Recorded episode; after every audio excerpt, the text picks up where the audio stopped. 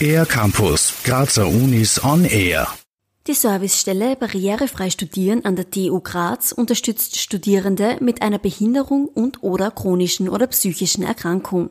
In den letzten Jahren konnte ein signifikanter Anstieg an unterstützten Studierenden beobachtet werden. Waren es anfangs sieben Personen, werden mittlerweile über 200 Prüfungen jährlich betreut.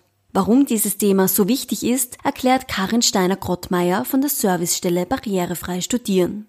Die Dunkelziffer ist sehr hoch von Studierenden mit einer gesundheitlichen Beeinträchtigung. Die, da liegen wir circa bei 11 Prozent an der TU Graz.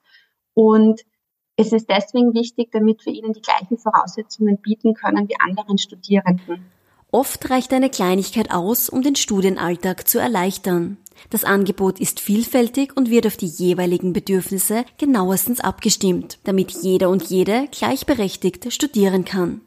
Es soll ein Ausgleich sein für die Studierenden, aber jetzt kein Vorteil gegenüber anderen Studierenden. Also wir brauchen auch immer von den Studierenden eine Bestätigung für die funktionsrelevanten Beeinträchtigungen. Das heißt, da wird einfach von einem Facharzt bestätigt, dass diese Beeinträchtigung da ist und darauf basierend können wir Maßnahmen planen.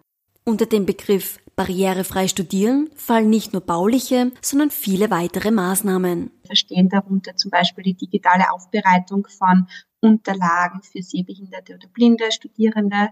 Wir verstehen darunter, dass ein Gebärdensprachdolmetscher, Gebärdensprachdolmetscherin zum Beispiel die Lehrveranstaltung übersetzt, Schriftdolmetscherinnen vor Ort sind.